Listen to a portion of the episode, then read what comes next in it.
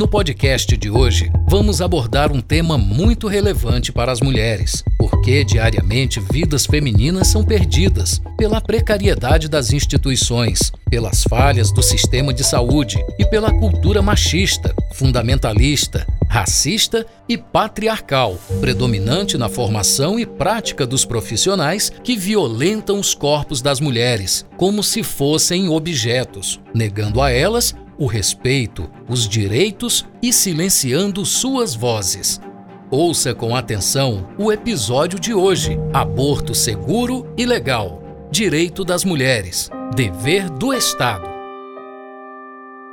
Campo Verde, Ceará, 14 de março de 2022. Querida Ritinha, escrevo esta carta para você na esperança de que ela lhe encontre bem, juntamente com sua família. Estamos no terceiro ano de pandemia e quando eu penso nas quase 700 mil vidas perdidas, meu coração parece que vai se partir. E pensar, Ritinha, que muitas dessas vidas poderiam ter sido salvas se não fosse a política genocida desse governo. Aí a dor vira indignação. Apesar disso, que nossas forças e sabedoria se renovem para lutar em favor da vida, dos nossos direitos e da democracia em nosso país. Minha querida amiga, esta carta também é um desabafo porque preciso do seu apoio e acolhimento nesse momento difícil da minha vida.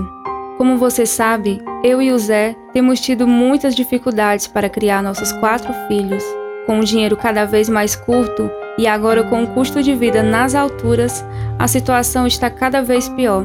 Felizmente, as crianças crescem com saúde, mas as preocupações e os cuidados são muitos. Já perdi várias oportunidades de emprego e aquele curso de economia que tanto gostaria de fazer sempre fica para depois, porque não tenho com quem deixar e cuidar das crianças, da casa e do Zé, e continua com as diabetes. Como se isso tudo não bastasse, imagine, estou grávida. Mesmo com o uso da camisinha, com 42 anos, quatro filhos, desempregada, no meio de uma pandemia e o marido vivendo de bico. Amiga, isso tem me tirado o sono. Não tenho outra saída a não ser interromper essa gravidez não planejada, não desejada e completamente inaceitável nas condições em que vivemos. Ainda nem falei isso com o Zé e nem sei se falarei, porque é certo que não concordará. Vai me dizer que eu poderei ser presa, que estou pecando, que carregarei essa culpa para o resto da minha vida e provavelmente irei para o inferno, no outro mundo. Parece até que estou escutando ele dizendo cada palavra, mas o certo é que preciso agir o quanto antes. Tenho plena consciência da minha responsabilidade na tomada dessa decisão. Apesar de correr o risco de ser presa, não posso levar adiante essa gravidez que também coloca em risco minha vida. Pela idade em que me encontro, essa gravidez já é considerada de alto risco. Meu maior medo é que o procedimento, por não ser feito num hospital com total segurança, ou mesmo em casa, somente com o uso de medicamentos e acompanhamento profissional, possa trazer complicações para a minha saúde. Você sabe, muitas mulheres arriscam suas vidas nesses procedimentos inseguros e morrem por infecção, hemorragia e outras complicações. Mortes que poderiam ser evitadas se o aborto fosse legalizado em nosso país.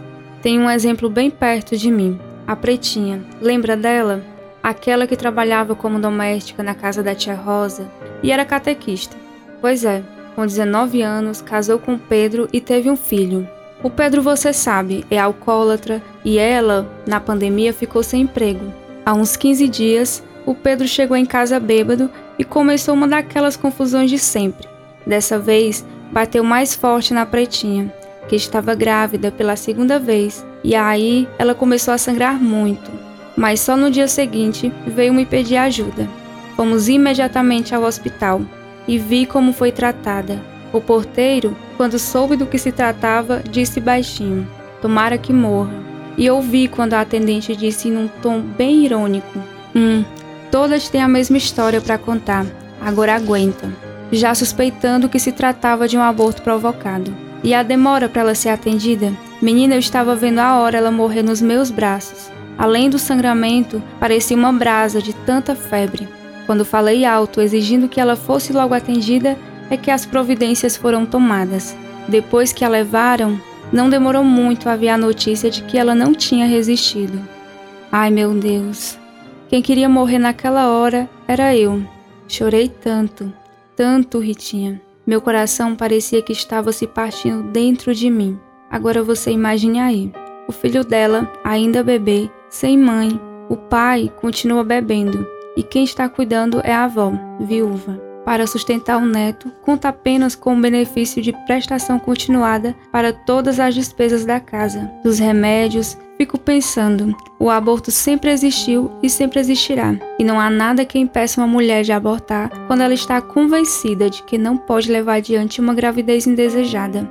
É o que está acontecendo comigo agora. Essa decisão passa pelo que acontece em meu corpo. E por acaso o corpo não é meu e não cabe a mim decidir sobre ele? Mas até quando, amiga? Vamos ver mulheres morrendo por abortos inseguros, até quando vamos ver os homens e o Estado decidindo sobre o que se passa no nosso corpo, interferindo nos nossos direitos sexuais, dificultando cada vez mais nossos direitos reprodutivos? Ai, Ritinha, não podemos continuar mantendo no poder homens que querem que nós mulheres sejamos suas empregadas em casa, controlando nossos corpos e querendo por força das leis que a gente continue gerando mão de obra, de preferência barata, para manter suas empresas e garantir seus lucros. Que droga!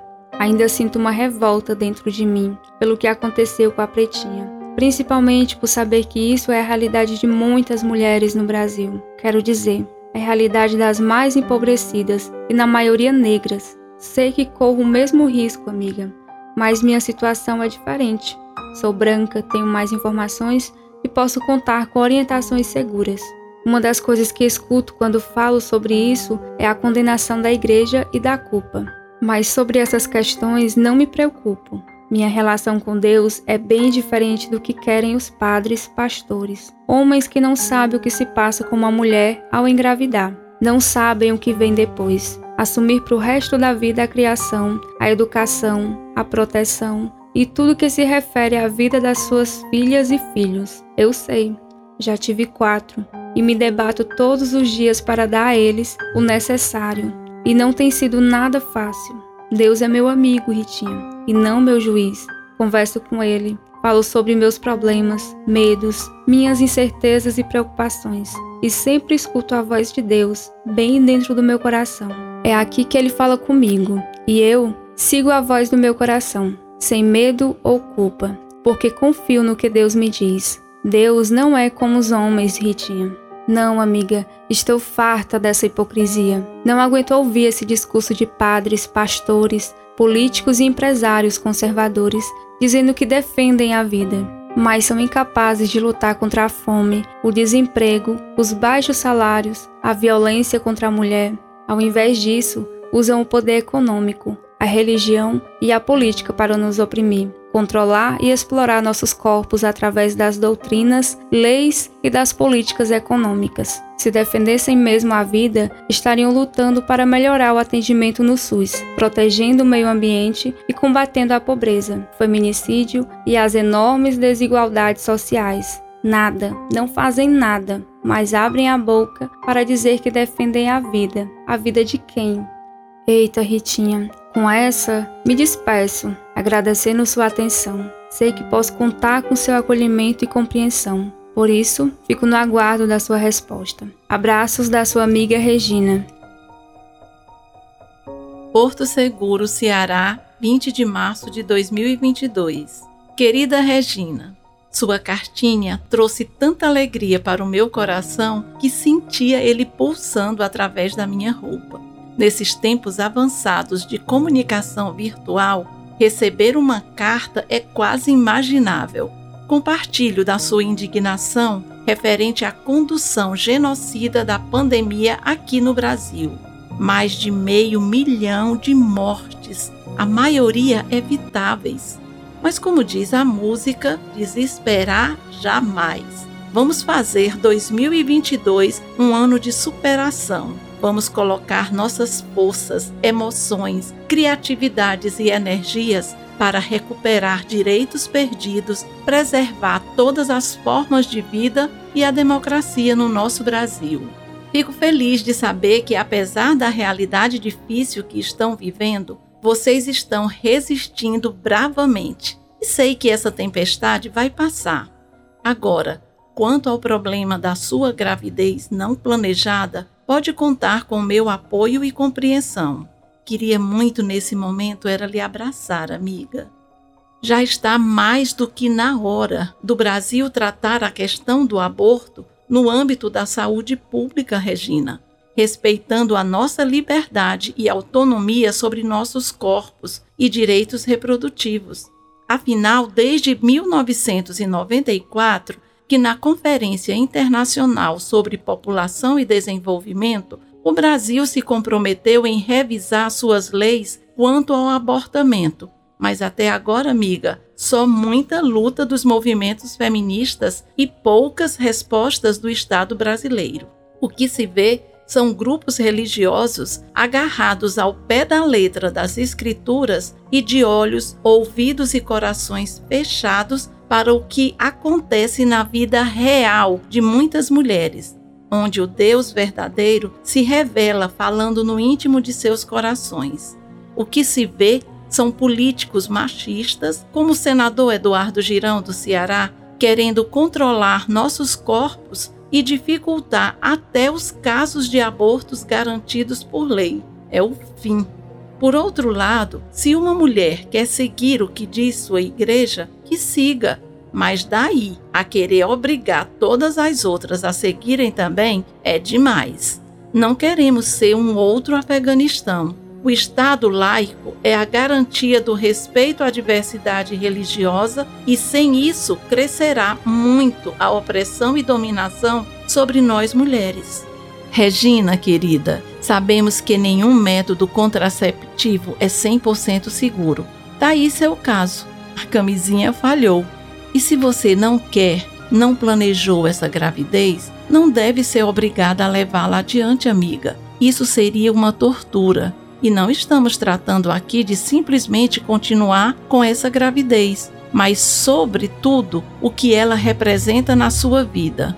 Todas as responsabilidades e despesas que só aumentam depois que nasce uma criança.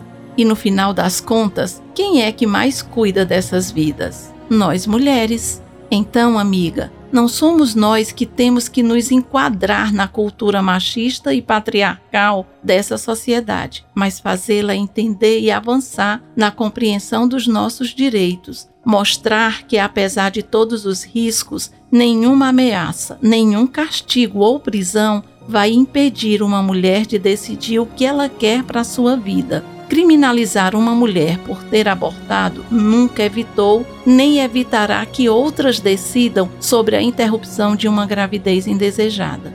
Mas tratando sobre isso, Regina, você sabia que quando o Estado tenta criminalizar uma mulher que aborta, ao invés de criar novas leis para regulamentar essa prática, na verdade só empurra mais mulheres para fazerem abortos inseguros, colocando em risco suas vidas, aumentando os gastos no serviço de saúde e fazendo com que os oportunistas se beneficiem dessa situação? Por isso é que muita gente vende medicamentos escondidos para tirar vantagens próprias. E o pior, muitas vezes falsificados enricando às custas das vidas perdidas de muitas mulheres, sem contar com as campanhas financiadas por grupos religiosos controlados por homens para dificultar, confundir e criar leis proibitivas e punitivas sobre o aborto. E pensar, Regina, que na sua situação esse problema poderia ser resolvido com toda tranquilidade, segurança e humanidade através do abortamento medicamentoso domiciliar. Você já ouviu falar?